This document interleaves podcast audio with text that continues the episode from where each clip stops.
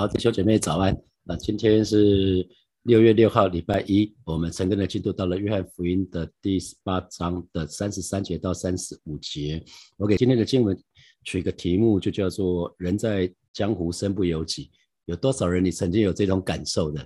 你知道这句话什么意思吗？哈，我们这边没有小孩子，我想成人都应该知道什么叫做“人在江湖身不由己”。就算你没有看过武侠小说，你都知道什么叫做“人在江湖”。我们都不是江湖人士，可是我想应该有一些弟兄姐妹有过这样子的体会，就是“人在江湖身不由己”，就是因着你在那个位置上。因着你的职责所在，好像有些事情你就由不得自己，因为那个角色赋予你的权利跟义务，你必须要做点事情啊。可是做的事情不见得是你喜欢做的，或者是你想做的。我想每个人或多或少都有这样的经历哈。那我们就来看今天的经文，到了第三十三节，比拉多又进了衙门，叫耶稣来对他说：“你是犹太人的王吗？”那因为比拉多他其实非常知道自己正在面对的是什么，这群犹太人控告耶稣，其实就是一件政治事件啊。所以政治事件不是今天才有，两千年前也有哈。其实只要有人类社会，其实就有政治事件。政治事件就是你要选边站啊，你要表明你的立场啊。那比拉多这个时候面对的是群众压力啊，比比拉多面对的是犹太人的。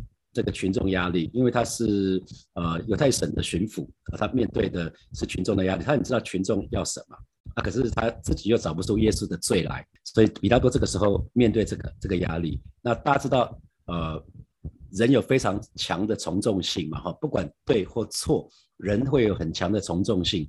所谓从众性，从众性最具体的例子就是像毛毛虫哈，毛毛虫很喜欢吃松针，松针，那他们就把毛毛虫把它排好。那那松针放在花盆的上面，然后毛毛毛虫呢在花盆的底底层底座那里，然后他把毛毛虫排成一排，就在那个花盆的底座那个地方。结果毛毛虫只会跟着前面那一只毛毛虫走啊然后，然后就爬着爬着，爬了三天三夜，毛毛虫通通死掉了。他们不知道松针在上面，他只要往上爬就可以找到松针吃了哈，结果他们就死掉了啊，就是。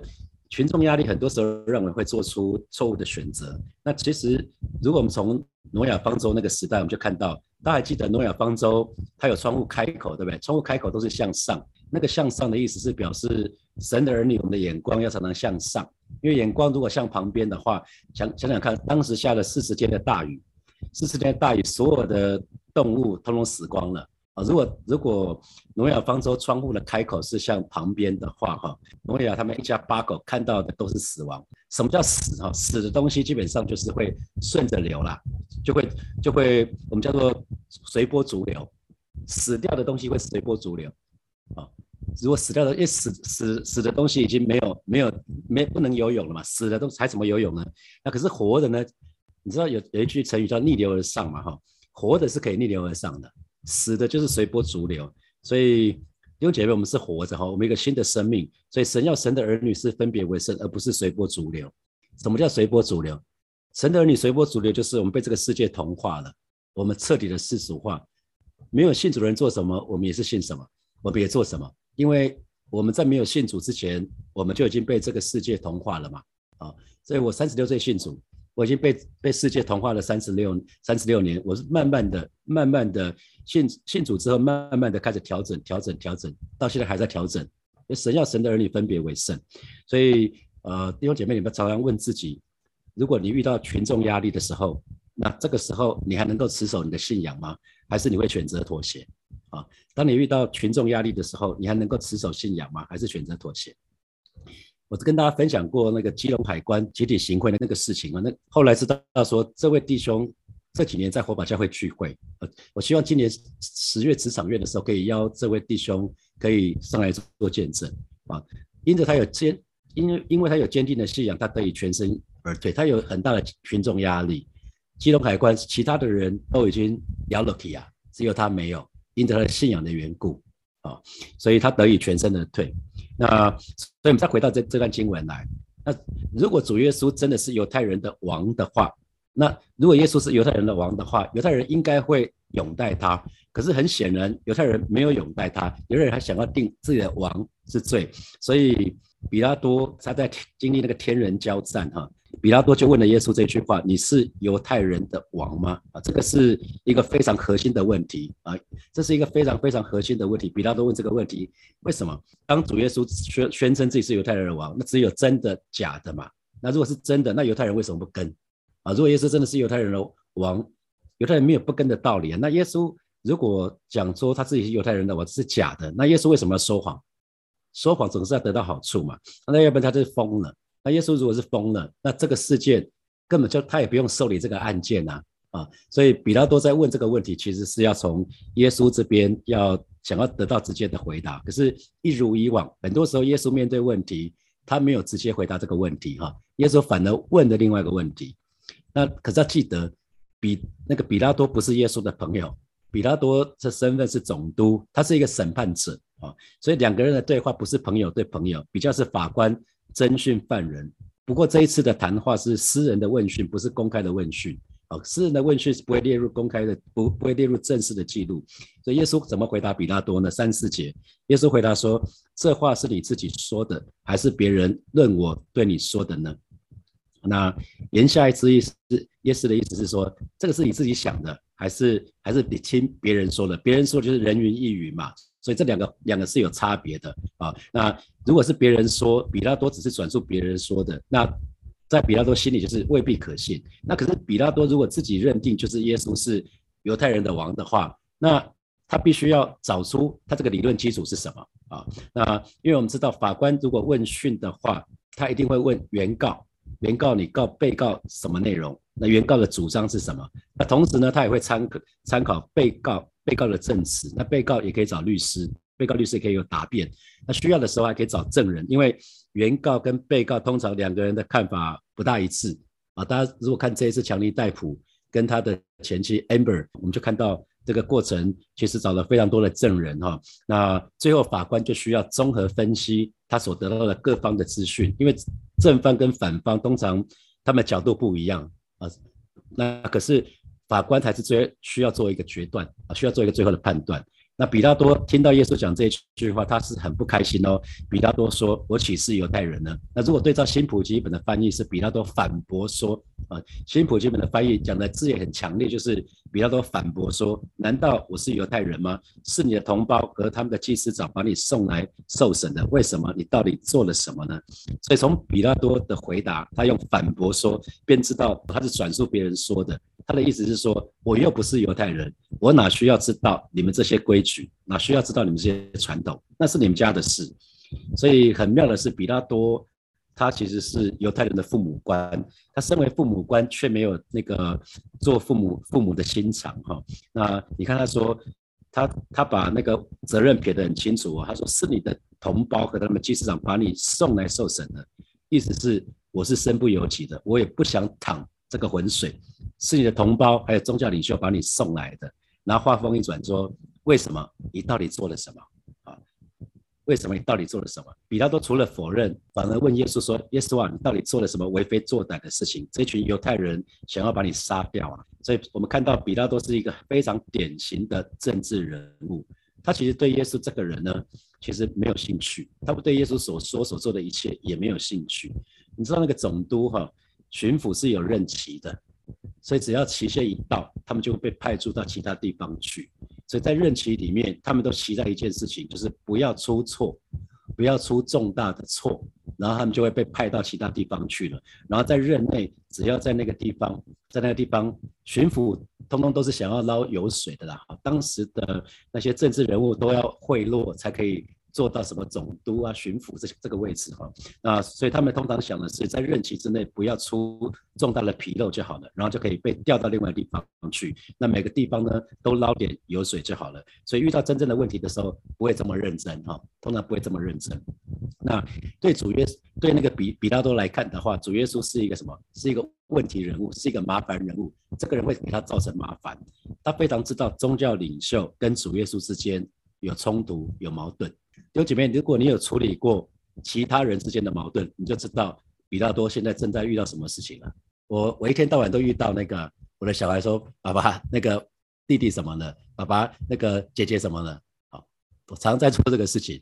那每次遇到这个事情的时候，哇，都都你先讲的不见得先赢哦。你要处理别人之间的冲突跟矛盾不容易啊，因为我们没有一个，我们我们不是神，我们没有办法得到全部的资讯啊，没办法得到全部的资讯。可是两边同一件事情，两个人的讲法很多时候是很不一样。特别当成人牧区的区牧的时候，好几次是是要介入弟兄姐妹就夫妻之间的一些争吵这些问题。那我们最不想做的就是讲谁对谁错。很多弟兄姐妹都会希望牧师或传道。跟他跟他们说谁对谁错，我说这个是这个是分别善恶的数啊，神不要我们分别对错，神要我们吃生命树的果子。我但愿弟兄姐妹是谁爱谁比较多，不是谁比较对，对了又怎么样子？对了，如果婚姻失败了也没有用啊。对了，如果婚姻破碎了，家庭破碎了，这没有用啊。在在家里不是讲对错的地方啦，啊，在家里应该是讲谁爱谁比较多这个事情。好，那我们再回到这边来哈，那。因为比拉多，我说比拉多是一个政治人物，那政治人物对于问题的态度呢，通常是能闪就闪，最好这件事情是可以由别人处理，自己不要犯错啊，自己不要犯错。所以呢，你可以看到比拉多他做了一件事情，就是他一听到耶稣是加利利人，他马上就把耶稣送到西律王那边去。西律王是加利利那个地方的分封王。那耶稣的户籍地是在加利利，所以是拿撒勒，所以属于西律王的管管区。而且当时西律王正好在耶路撒冷，所以呢，呃，比拉多就把耶稣送到希律王那边去了，希望希律王可以处理这件事情。就没有想到希律王又把耶稣又送回来比拉多这里了哈。所以耶稣像极了烫手山芋哈。所以。我给今天的陈根取一个题目，叫做“人在江湖，身不由己”。那你知道这句话充满无奈是吗？你觉得啊，我也我也不想这样子啊，我也没有办法，我就是需要去弄啊啊！比如说在职场里面，中阶主管可能有的时候被迫要裁员，公司可能不赚钱了，可是裁员这个事情谁做？中阶主管啊，中阶主管要去执行上面的任务。那有些时候是碰到棘手的问题，你就被 assign，你就被指派要做这件事情。那可能是你不认同的事情，那也有一些事情是，啊，我那时候做生意的时候，就有人告诉我，因为我负责一些地方，包括韩国，包括中国，有人就告诉我，啊，在职场的前辈就说，哎，Daniel，我告诉你哦，你在韩国做生意一定要喝酒，一定要应酬，不然没有办法做生意的。好，在中国做生意一定要有桌底下的交易，就是要贿赂，我一定要第二拖。弟兄姐妹，真的真的是这样子吗？啊，如果我们相信。相信别人讲的是真的，那就完蛋了啊！那我就说啊，我知道我喝酒一定喝输人的，我没办法。桌底下的交易，上帝不喜悦，所以啊，我相信我不做这样的生意，不做这样的客户，可是神会给我其他的客户。哦，我相信我的相信是这样子，所以神就帮助我，神就给我这样的客户，是不需要喝酒应酬的，是不需要有桌底下的交易，他愿意跟我们做生意的。因为弟兄姐妹，你知道吗？每次你觉得人在江湖身不由己的时候，记得。神给我们宝贵的自由意志，我们是有选择的，我们绝对不是没有选择的。每当我们有感受人在江湖身不由己的时候，你要开始想想看哦，别人就算别人作假，我们还是可以选择正直。那如果你不知所措的时候，人在江湖，因为你的职责所在，你需要去处理一些非常棘手的问题，那我就要鼓励你，真的要听神的声音了，听听神的声音，看看神要我们做什么，我们只要讨神喜悦就好了。因为有些事情。是我们职责所在，我们没有办法让每一个人都开心啊，我们不能相怨啊。如果有遇到这种难题的时候，跪下来祷告，听听看神要我们做什么，我相信神会祝福我们。当我们愿意按照神要我们做的事情去做的时候，即使有些人不开心，可是神开心，那就够了。我相信当我们这样做的时候，神会祝福我们，让我们可以在职场的当中，在众人当中可以脱颖而出。那也有人跟我说。牧师在教会里面其实也是这样子，我还是觉得说，我们还是可以跟别人不一样。其他教会怎么做，我们不代不代表我们就要怎么做，因为神对教会有他的心意。我始终是觉得，神要我做什么，就照着去做好了，不是不是任何人。如果任何人说的跟神对火把教会心意不一样，那我还是选择不做啊。我觉得我只要讨神喜悦就好了。我没有包袱，我没有任何的压力。我觉得只要按照神的心意去做，那神就会不断的祝福这个教会啊！这是这是我的相信，这是我相信。弟兄姐妹，如果你曾经有感受人在江湖身不由己，盼望你能够做出一个正确的决定，就是跪下来到神的面前来祷告。好，接下来我们有一些时间来思想一下啊。第一个题目，从今天的经文演出衍生出来的题目，就是你曾经在哪些事情上面？有过人在江湖身不由己的感觉呢？那最后你做了什么决定啊？第二题是当日的耶稣，他孤军奋战啊，面对一切不实的指控啊，你可以看到耶稣，他就一个人。面对一切的指控，那今天我们有圣灵啊，今天我们有圣灵，圣灵是我们的保惠师，是我们的辩护律师。耶稣什么都都要自己讲嘛，可是我们今天不一样了，今天是圣灵是我们的保惠师，是我们的辩护律师。这给你什么提醒？或许你在遇到一些很艰苦的事情的当中，记得你不是孤军奋战的，我们有圣灵保惠师与我们同在啊。第三，第三点是你正在现在哈，你正在因着某些事情觉得委屈、觉得受伤吗？想想看。无罪的耶稣，耶稣是无罪的。他从被逮捕以后，啊，马不停蹄的，他面对大祭司亚纳，然后盖亚法，然后工会的宗教领袖，然后比拉多，然后希律王，啊，几乎是不间断的问讯啊，轰炸他，他整夜没睡觉，然后被钉十字架，被鞭打。那那我们是不是正在因着某些事情觉得委屈，觉得受伤？那想想耶稣啊，每每一次你觉得委屈、受伤的时候，就想想耶稣就好了。我觉得你就想想耶稣，那这会给我们什么提醒？弟兄姐妹要起来祷告了哈。呃，我们今天要特别为在职场工作的弟兄姐妹来祷告。在职场工作的弟兄姐妹真的是会面对蛮多的压力，很实际上的征战哈。那求主格外的保守我们的心，让我们即使在面对群众压力的时候，我们还是能够持守我们的信仰到底。啊，因为在职场当中就遇到非常非常多的诱惑跟试探啊，还有挑战。那我真觉得弟兄姐妹，我们常要去思想说，我们信仰到底值多少钱？求主真的保守我们心，让我们在遇遇到这个试探、诱惑、挑战的时候，我们愿意按照神的话语来做，我们愿意持守信仰道理，好不好？这个时候，我们就一起开口来祷告，是吧？谢谢你今天早晨，我们来到你面前向你来祷告。啊，是有些时候我们真实有那个感觉，就是人在江湖身不由己。求你亲自来保守恩待每一位在职场工作的弟兄姐妹，就是保守我们的心，胜过保守一切。因为一生的果效都是由心发出，帮助我们，即使在面对群众压力的时候，即使在面对主管压力的时候，我们仍然能够持守信仰到底。啊，因为知道我们所信的是谁，因为我们知道我们所信的神是一位又真又活的神。而是今天早晨，我们就再一次来到你面前，向主来祷告，不叫我们遇见试探，救我们脱离一切的凶恶。啊，是主啊，救你脱，救我脱，救我们脱离那个撒旦那个恶者。啊，这是你为我们做的祷告。相信主，我们当我们把我们的眼目当当定睛仰望你的时候，当我们不断的啊，把我们的把我们的焦点定睛仰望你的时候，你就可以带领我们安然度过那一切的。困难、问题跟挑战，求主恩待每一位在职场工作的弟兄姐妹，安定、坚固我们的心，坚固我们的心，让我们，让我们真的是，既然相信你，就相信你到底。我们既然既然接受这个信仰，我们就持守这个信仰到底，让我们全心讨你的喜悦。好，谢谢主耶稣，赞美你。我们继续来祷告，我们就是把一切的委屈都带到主耶稣的面前，因为耶稣诚然担当我们的忧患，背负我们的痛苦，我们就去开口来祷告。特别是此刻，如果你正正有一些面临一些委屈或者是受伤这些这些情况的，可能是在你的职场或在任何的地方，我们就把这些委屈通通带到神的面前。啊，我们记得耶稣不只是为我们钉十字架，耶稣也担当我们的忧患，背负我们的痛苦。哦，他不是只有接受那个死刑而已，他被被鞭打，他带了荆棘冠冕，所以耶稣承担担当我们的忧患，背负我们的痛苦。我们继续开口来祷告，主啊，谢谢你，今天早晨我们再次来到你面前，向来祷告。为每一位神的儿女来祷告，特别为此刻正在经历那些冤枉、委屈的啊这些弟兄姐妹，啊真的觉得觉得非常受伤的这些这些弟兄姐妹来祷告，老师的主啊，主啊。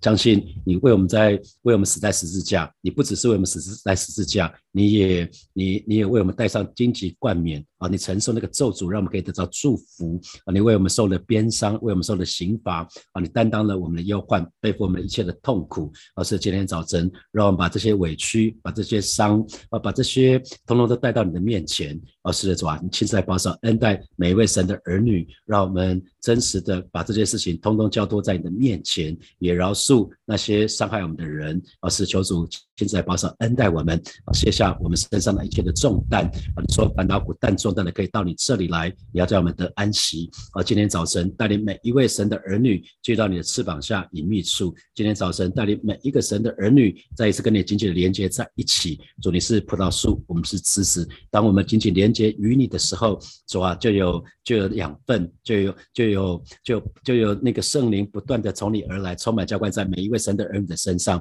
以至于转那个委屈都不再是委屈了，因为你已经为我们背负了一切的痛苦，担当我们一切的忧患。谢谢主耶稣带领每一个神的儿女，每一天在你的里面，我们可以心欢喜，我们可以灵快乐，我们肉身都可以安然居住。带领每一个神的儿女，在这个礼拜从头直到末了，我们都与你同在，都有主的恩惠。谢谢主，赞美主，奉耶稣基督的名祷告，阿门，阿门。啊，宣告这个礼拜是得胜的一周，然后大家在职场当中都可以为主做光做眼，做到美好的见证，跟家人都有美好的团契。好，祝福大家，我们今天晨更停到这边，明天早上见，拜拜。